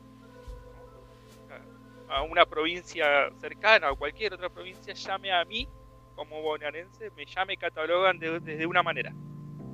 Como este, este prejuicio, este estereotipo que en algún momento se ganó el argentino de ser este, eh, engreído, etcétera, ¿cierto? Eh, que bueno, que aún existe, o sea, está basado en hechos, sí, y existe, existe en este, en este territorio particular que le estoy contando eh, eso no genera más que rechazo dentro de un, de un mismo territorio. Y las políticas no ayudan a paliar eso, sino que contribuyen aún más a que todo se y se profundice. Hace poco, hace muy poco, hace unos meses, salió una provincia queriendo un, bueno, un diputado queriendo proponer la independización eh, del territorio de toda una provincia, como sería Cataluña, pero acá en Argentina. Eh, creo que tal vez esos casos pueden llegar a aumentar en diferentes partes de Latinoamérica en cualquier momento. Sí, acá también. Sí, acá también todo siempre es por, o sea, se polariza esta situación. Así, que también acá hay territorios que, que se polarizan y y se quieren separar. Pero bueno, es, es, que acá también pasa mucho Lo que yo, lo que yo platicaba cuando, cuando vivía en la Ciudad de México es que, mm, porque decían, es que no legalizan el aborto y no sé qué, y yo, claro, a mí, o sea, por mí, porque en la Ciudad de México es legal, pero en el resto del país no. Bueno, hay otros estados, creo que en Oaxaca, por ejemplo, es legal. Y este... y lo que yo les decía es como, bueno, sí, o sea, yo estoy a favor de, que se legalice el aborto en todo el país, pero al mismo tiempo lo que pasa es que no se va a legalizar el aborto hasta que el aborto sea la prioridad de la comunidad. Si la comunidad tiene problemas como hambre, falta de educación, falta de infraestructura o, carreteras o mucha delincuencia o no hay trabajo, pues no se van a estar preguntando si debería ser legal el aborto o no, se van a estar preguntando cómo le vamos a hacer para sobrevivir. Entonces, ah, tendría que haber más facilidades para que las comunidades se desarrollen. Y yo creo que es la manera más correcta es mediante la autonomía y la... O sea, que cada quien pueda a atender sus necesidades, ¿no? Porque son muy diferentes y nuestros países son muy grandes. Y, y, los territorios son muy complejos, o sea, la geografía, la geografía es muy complicada, ¿no? Es, o sea, Europa tiene los Alpes y poco más. Fuera de ahí, los territorios son muy accesibles. Ah, entonces, no es lo mismo acá en América, donde es montañas por todos lados, este, selvas, desiertos, un montón de, ecosistemas muy distintos. Ah, y cada, cada uno necesita como sus propias atenciones, ¿no? Y eso no se puede lograr mediante un gobierno centralizado que va a dictar una prioridad nacional y pues a ver cuándo te toca que te atiendan a ti. Aunque tu problema sea muy sencillo de resolver, ¿no? Pero, sí. Y también al mismo tiempo eso, este, también yo creo que es, esa forma, esas formas de estados pequeños, comunidades pequeñas, autónomas, libres, permite que tampoco sea, se, se, hagan países monstruosos como los del, los del, los del siglo XX. y, también siempre estos escenarios eh, son propensos o son viables para que aparezca alguna persona embanderada en tradiciones, embanderada en costumbres, eh, em, todo eh, lo que ya de alguna manera se superó como, como región, que es la independencia de, la corona, ¿no? Este, enraigadas en, todo eh, ese, ese discurso ya antaño y, puesto ahora en la modernidad como una cuestión este, neo, neonacionalista. Acá en las últimas elecciones aparecieron varias fuerzas de, ese tinte. Que, si bien no, no, están pretendiendo una separación de territorios o algo, tienen ese discurso eh, muy emparentado con, con lo fascista. ¿eh? Intolerancia. No, no, muy fuerte de verdad. Y, este, no, no, me, no me es este, tan, tan diferente de, ver como haya, haya pasado en la Europa de, los años 30, donde justamente esto nació a partir de una crisis, una crisis económica, donde, bueno, para salir adelante, para que este país sea potencia nuevamente, tenemos que eh, agruparnos, reagruparnos y, ir todos juntos bajo un lema, bajo una bandera. Eh, que, que, eso reflote, que esas ideologías refloten eh, aún. Este, es muy peligroso. Y, y, lo que a mí me da, me da miedo y al mismo tiempo me da gracia eh, son los grupos neonazis en Latinoamérica. Que es, este, que es irónico, ¿no? sí. Pero existen. Existen y si bien son grupos pequeños, eh, este, no sé, se, multiplican en las redes, parece que como que se multiplican, parece que son muchos. Eh, y, de vuelta lo que decía lo que decía recién, con esas personas no sé si se discute. Eh, no, sé cómo tratarlos yo. Acá está el planteo, no se discute, se lucha, se combate. ¿De qué manera se combate ese discurso? Por ejemplo, se, se, puede ser tolerante ante alguien que va contra derechos humanos o algo así, que opina, no sé. Claro, claro, a eso me refiero. Es el para la paradoja de que si la tolerancia, bueno, no es una paradoja, ah, es que no, no sé, hay un filósofo que sí lo contestó, bueno, que lo planteó y lo contestó, que si la tolerancia debe tolerar a la intolerancia. Y la respuesta que él dio es pues no, porque la intolerancia va a destruir a la, intolerancia va a destruir a la tolerancia. O sea, si la intolerancia permite la intolerancia, sí, la, perdón, si la tolerancia permite palabras, sí. la intolerancia, sí. Si la, si la tolerancia permite la intolerancia, la tol, la digamos, si los buenos dejan a los malos, los malos destruyen a los buenos, pues. Ajá, o sea, prácticamente, si, si la tolerancia permite la intolerancia, ya no hay tolerancia. Exacto. Es una falacia, digamos, en poco sentido, algo así. Sí, es como un silo, ajá, es un silogismo. No, porque es, la muerte de la no tendría sentido y, creo que sí tiene sentido. Pero sí, o sea, sí, es, es, es difícil. Pero sí.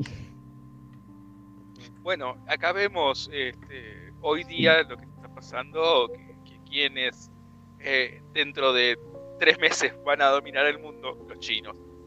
Tienen un sistema eh, muy poco tolerante en muchos aspectos. Sí. Eh, y, cuál es, y, cuál es la propuesta? del mundo al, a la caída del, modelo norteamericano, del modelo de Estados Unidos. Eh, ¿Cuál es la respuesta? ¿Cuál es la propuesta? ¿China o, si se quiere Rusia, que también del otro lado no son muy tolerantes aún? Sí. Eh, ¿Cuál es la propuesta? No hay una propuesta superadora. No. y nosotros como países tercermundistas tenemos que tomar una, tenemos que estar aliados. y además, o sea, porque sí está eso de que, de que la caída de Estados Unidos, ¿no? Pero lo peor es que la respuesta de, digo, poniendo como ejemplo Estados Unidos, pero la respuesta incluso en muchos países de Europa, para evitar eso de China y Rusia, está siendo justo la extrema derecha. O sea, quiten a los chinos, sáquenlos de aquí, ah, segregación, bloqueos económicos y bloques o sea, bloques de países, Occidente contra Oriente, no, no, no los dejen pasar y, ¿sabes? O sea, que entre, que a fin de cuentas todos los bandos están, se están maquiavelizando. Sí, donde eh, también nunca se deja muy claro quiénes son los buenos y quiénes son los malos en este caso. Sí, sí, sí. hoy día está pasando esto en, la franja de Gaza. Eh, los medios no nos, si bien nosotros podemos investigar, pero nos están mostrando como que los dos son malos o los dos son buenos. No, este, no hay ahí un punto donde... Sí. O, te justifican te justifican como que, ay, yo soy malo, pero el otro es peor, ¿eh? Así. Claro.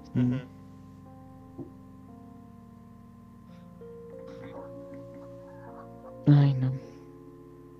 El, el, perdón, ¿no? Este, el, el comandante, el comandante, ay, no me acuerdo su nombre, eh, era muy parecido a Putin, ¿no? El protagonista. ¿No les pareció eso? Sí, sí, sí, sí. Yo pensaba que era también de Dark. Pensaba que era Ulrich de Dark, porque sale la, esposa de Ulrich. Y también ah, sale... la esposa y sale. Ajá. Sale también la, la, la, la, que le da un beso, la que es como su enfermera. Sí. También se me hace familiar, pero no sé dónde. ¿Desde dónde? A mí también, bueno, yo desde que la vi, como media película la estuve confundiendo con Gwendolyn, con Gwendolyn Christie. no sé quién es pero, pero esta chica se me hizo familiar. Yo creo que la he visto en una película seguramente alemana, se me hizo conocida, pero no creo que haya sido de Dark. Pero al de Bastardo sin Gloria sí lo reconocí también. Sí, como les decía, también en, La Caída aparece, sí, aparece eh, la esposa de Hitler, ¿no era? Ahí se me fue el nombre. Em, la pareja, sobrina. Aparece como amiga de la protagonista y cuando se la cruzan, por, se juntan después de un tiempo y hacen esta reunión y le preguntan, ¿y tú cuánto? ¿Cuánto era la, frecuencia? Este, esa, mujer apareció como la sobrina de Hitler en, la caída.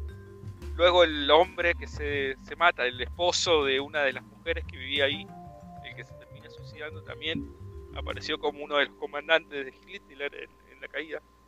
Así que eh, tal vez están acostumbrados a, estar en estos films, ¿no? De, bélicos y del tinte. Es que, Así que todos los actores alemanes tienen que hacer renazis alguna vez en su vida. en algún momento. o escandinavos. No, claro,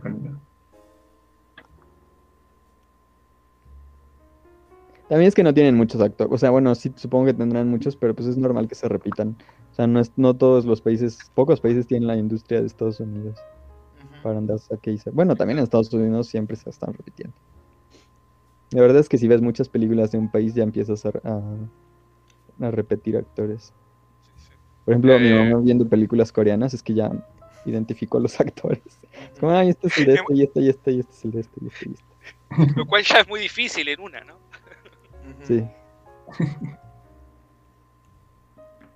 Sí, eh, recuerdo la película eh, Los, este, Los Educadores, también alemana. Eh, que, era un grupo de, puede ser antifascista o lo que se llama antifaz, entrando a las casas de, de la gente millonaria y, desbaratando todo, no robando nada, pero sí desordenando y convirtiendo en un caos todo y dejando como un lema, eh, como una especie de mensaje de, que tengan miedo de que eso no le iba a durar mucho, de que este, cada célula, cada corazón era una célula revolucionaria. Este, y bueno, después está ahí la trama dentro de una historia de amor y se pelean entre ellos el grupo. Bueno, no la voy a explicar pero sí, es cine independiente alemán, donde también aparece varias caras conocidas. Ah, pues es muy parecida a la película que eligió Rafa hace, uh, hace mucho, la de La Ola. La Ola también, sí. Ah, sí, más o menos hay una especie de, ¿no? De, eh, hacer ejercer su, autoridad y, y, crear un grupo fascista casi. bueno, como, como eso, como esa circunstancia en, en, momento de la historia marcó todo toda este, expresión artística, ¿no? En este caso el cine de un país, de una región, donde en algún momento, si bien no tienen que estar hablando continuamente de, esto, porque al parecer en Alemania está, está abierta la discusión constantemente, no es algo que ya se oculte. Eh, al, menos lo que muestra Deutsche Welle, la, cadena de, mm de, noticias alemanas, ¿no? que, siempre está eh, hurgando en, cuestiones este, de denuncia y de este, recordar este, este pasado como algo a no repetir y, no más bien ocultarlo como que eh, no, esto no fuimos nosotros y, no se habla de eso. Eh, no, es este un tabú para ellos. Pero sí, en algún momento todas las películas parecen tener siempre un guiño a, sobre todo de este lugar del mundo, a, lo que ocurrió. Cosa que no nos pasó acá, en ese, en ese momento de, la historia, no, no hay muchas, no sé, no tengo ahora, no me viene a la memoria películas latinas que hablen de la guerra, de la Segunda Guerra Mundial o de ese contexto. No. No, no, no hay mucho esa cosa acá. En la segunda. Seguro hay una del escuadrón que mandó México. Del escuadrón 201. Sí.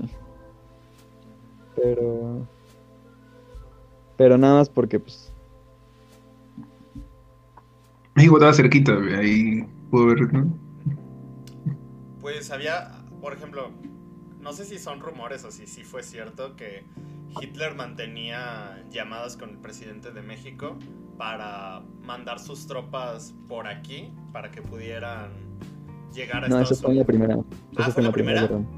sí, ah, es el, telegrama Zimmerman que el ministro de Relaciones Exteriores de Alemania envió a, México pidiendo que se, se integraran a la guerra atacando a Estados Unidos y que prometían Texas, Ah, bueno, varios territorios que, Estados Unidos había tomado a México, menos California.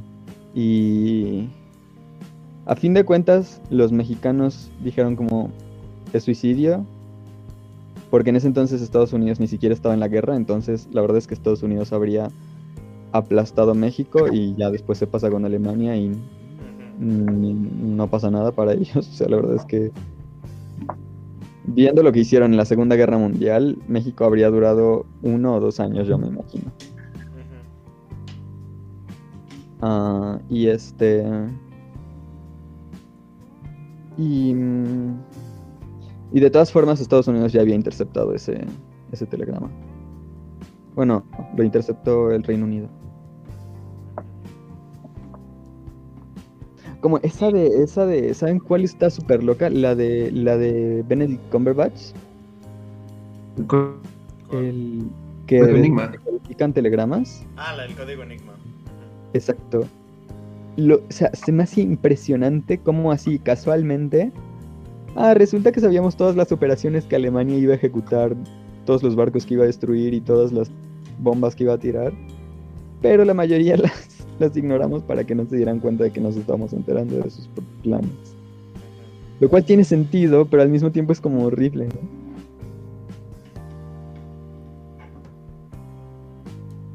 Claro, pues no dejan ahí que, dejan que ataque nomás, ¿no? Sí, sí. porque hay un beneficio, hay un beneficio de, la intervención al final.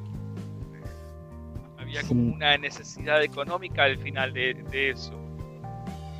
Por eso hay bandos ganadores y perdedores, no solamente en lo bélico y territorial, si se quiere, sino en lo económico. Entonces, claro, dejaron este, que las cosas transcurran para ellos sacar alguna tajada eh, geopolítica de, cualquier índole, ¿no?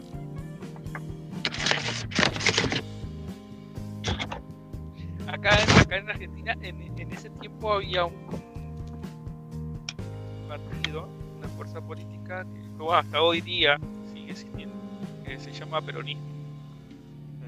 Eh, gobernó muchos años y a un día sería una especie de peronismo que está gobernando hoy día. Pero su, fundador, digamos, eh, aprendió de manera discursiva, o sea, iba mucho a, ver a, Mussolini y en sus discursos él copiaba la manera que hablaba este, Mussolini a las masas, que decía que era de manera muy natural, como que no estaba hablando delante de, de cientos de miles de personas, sino que y, él tomó eso como su discurso, además también de algunas cosas y, luego se decía que también tenía algunos contactos con, con fascistas italianos y fascistas alemanes eh, luego de la guerra y que como que eh, dio asilo político. de hecho, acá donde vivo, a unas pocas cuadras se encontraron a un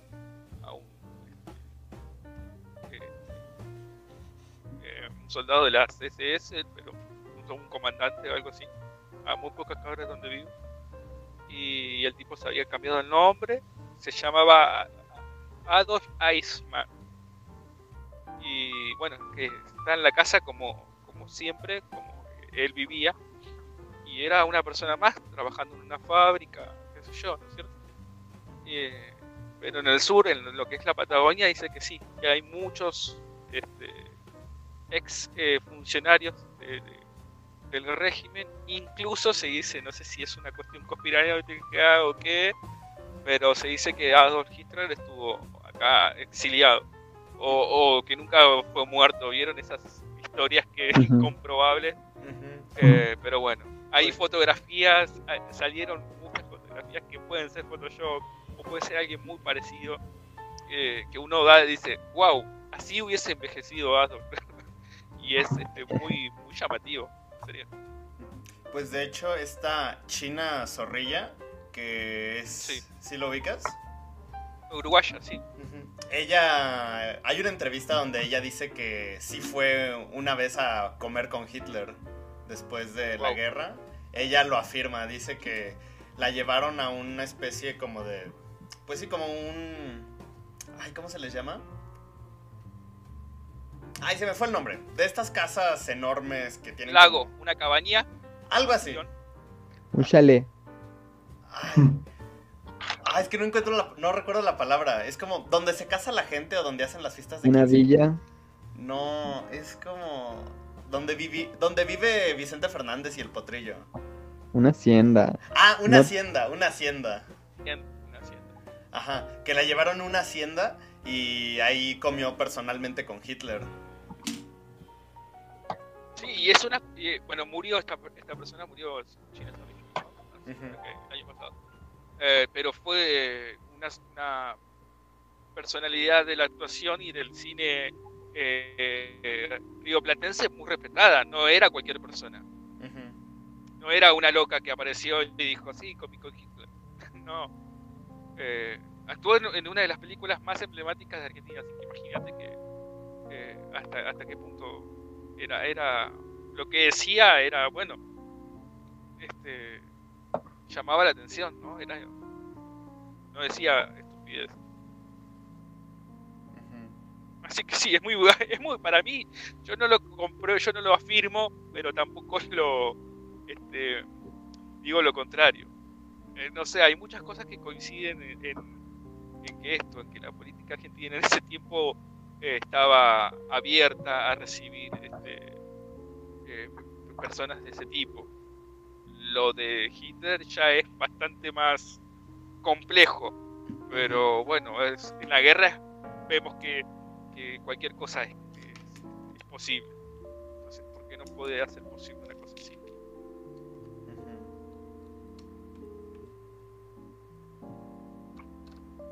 Pues que ya ahí lo dejamos. Sí, ya. Ya, ya, sí, ya, creo que ya, estamos, ya son las, acá son las 10. Aquí también. Estaría chido seguir con las teorías, pero... pero sí. De Hitler, ¿dónde está?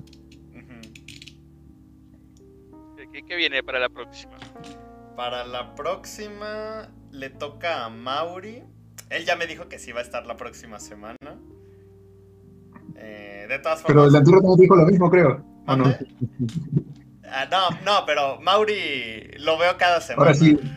O sí, de veritas, de veritas. Sí, sí, ya lo afirmó. Y eligió una película que se llama Blow Up. Eh, o Deseo en una mañana de verano. ¿Qué, qué, país eh? Es de... Es italiana.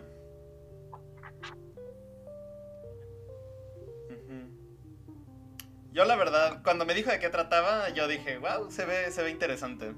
Sí, me llamó mucho la atención. ¿Es el giallo, giallo italiano o no, no? ¿Mande? ¿Giallo, ¿El giallo italiano es ese género? Eh... Ay, la verdad no sé. ¿Quién es? ¿Quién es el director? El director es Michelangelo Antonini. Antonioni. ¿De qué año es? Antonioni. Sí, puede ser que sea de Es del 66.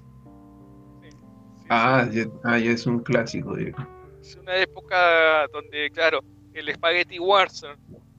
Eh, sí, una cuestión así, y de ahí nace eh, también una ola italiana que es el giallo italiano. ¿El qué? ¿Cómo, se escribe? Ciao. Ciao. Ciao. Ciao italiano. Sí. Y bueno, ahí está Mastroianni y, y, bueno, otros, otros directores también. Eh, También 67. Ahí recién ya había nacido, ya Pablo Pasolini había nacido, creo. Pasolini también estaba. Pero Pasolini me parece que estaba, eh, no estaba metido en ese, era más político Pasolini. Ah, no, sí, sí, sí. Eh, pero sí, sí, hay, hay varios. Este, ahora no me sale ninguno, pero hay varios directores italianos que también formaban parte de, de, de todo como este, la novela va con unas cuestiones italiana.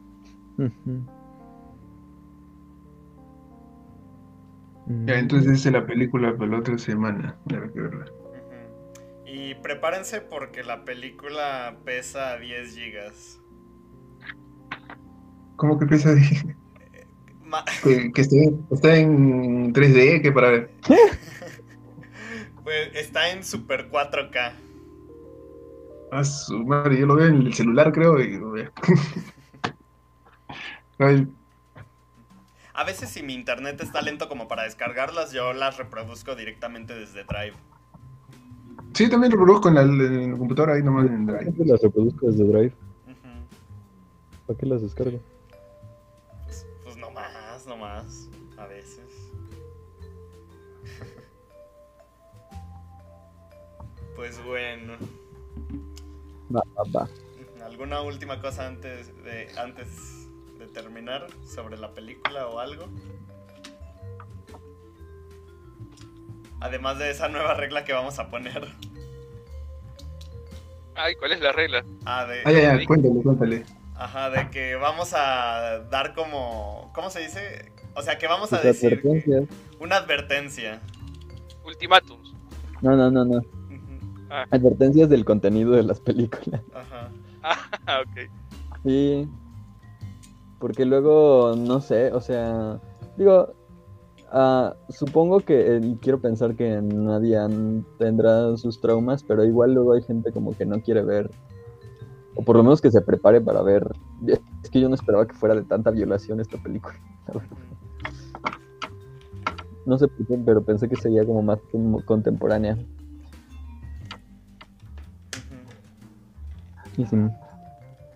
Y pues también para la gente que escuche el podcast, y vamos a estar diciendo, o sea, por ejemplo, la de, digo, a lo mejor esta no estuvo tan cañona, pero la de Requiem por un sueño sí. Ah, esa sí estuvo bien densa. Todo ha sido. Sí, droga, estuvo muy gráfica también. Ah, y que, y que si la gente ya no, no se va a conectar a la llamada, que mínimo mande un texto de por qué la eligió. que siempre nos quedamos con la duda. Ajá. la opinión de quien lo eligió, por qué, ¿no? Ah, eso está bien. Yo, yo, yo tengo mi teoría de que la gente elige esa película porque es la que tiene en su computadora y la tiene ahí. Tal vez. Mi teoría es luego que... ya le voy a subir Que, sí, que puede. ¿Qué, película les voy a poner a ellos? Ah, ya sé, esta que tiene muchas violaciones. Y ya, pues, si preguntan, no voy a estar.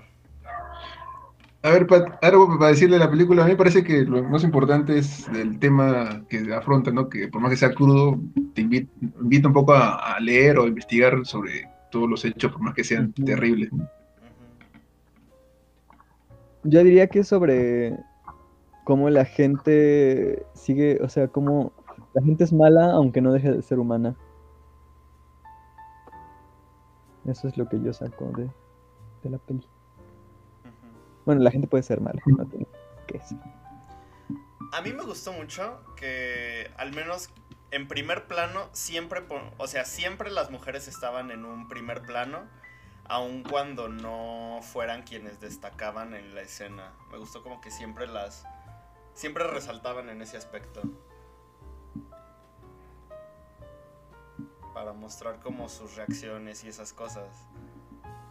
Digo, ya, ya hablando de momentos donde conversaban o esas cosas, o cuando, caminaban. Creo que también esta toma que se estuvo repitiendo un montón de veces de alguien en las calles, en estas calles de Alemania, y simplemente volteando. Ah, sí. O la mirada, ¿no? Siempre que pasaba ahí. Sí, que no se necesita tanto un, ambiente bélico para que una mujer viva ese tipo de cosas también, ¿no? Sufra ese tipo de cosas. Y, y, también siguiendo lo que decía Carlos que, que una persona eh, queriendo ser buena aún así puede estar haciendo el mal. Lo que muestra este comandante en jefe, que, la protegía aún con maldad, que si bien no, no muestra que él es este, violento o algo, pero sí eh, hacía vivir a, las protagonistas una realidad que ellas no querían vivir, pero era la mejor en ese escenario.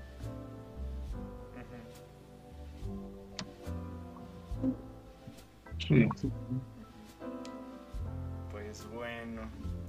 Estuvo muy chida la plática. Gracias a todos. Sí, gracias. no, gracias. Nos vemos este, la otra semana. Sí, nos vemos el próximo martes. Oye, ¿cuánto, una pregunta, ¿ya cuánto tiempo va esto? ¿Ya, cuántos meses? Ya, ya, perdí la cuenta, creo. Eh, dame un minuto. Aquí en Letterboxd tengo.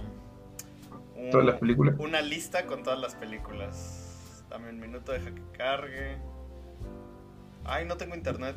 Siento que empezamos como en... el año pasado fue siendo diciembre, ¿no? Sí, empezamos en diciembre. ¿no? Ay, amigo, qué rápido se pasó, yo tengo una mala idea. Sí, A ver, tenemos. Esta es la semana número 23. Llevamos 23 películas en total. La mitad de un embarazo. Exacto. 23 entre 4 son 6, ¿no? O sea, 6 meses. 6. Digo, 24, digamos, contemos que son 24, ¿no? Pongamos que son 24. Ajá. Porque eso es múltiplo de 4 y esos son 6 meses. O sea, mayo, abril. Diciembre, enero, febrero, marzo, abril y mayo. 6 meses. 6 meses. Oh. Pues muy bien, ¿eh? Ya medio año. Sí, está bien, ¿eh? Y apenas vamos a acabar la primera vuelta. Ya. y ahora sí, chao, chao, ya. Hasta luego. Sí. Nos vemos la próxima semana. Nos vemos, adiós. Cuídense, hasta la próxima. Cuídense. Bye.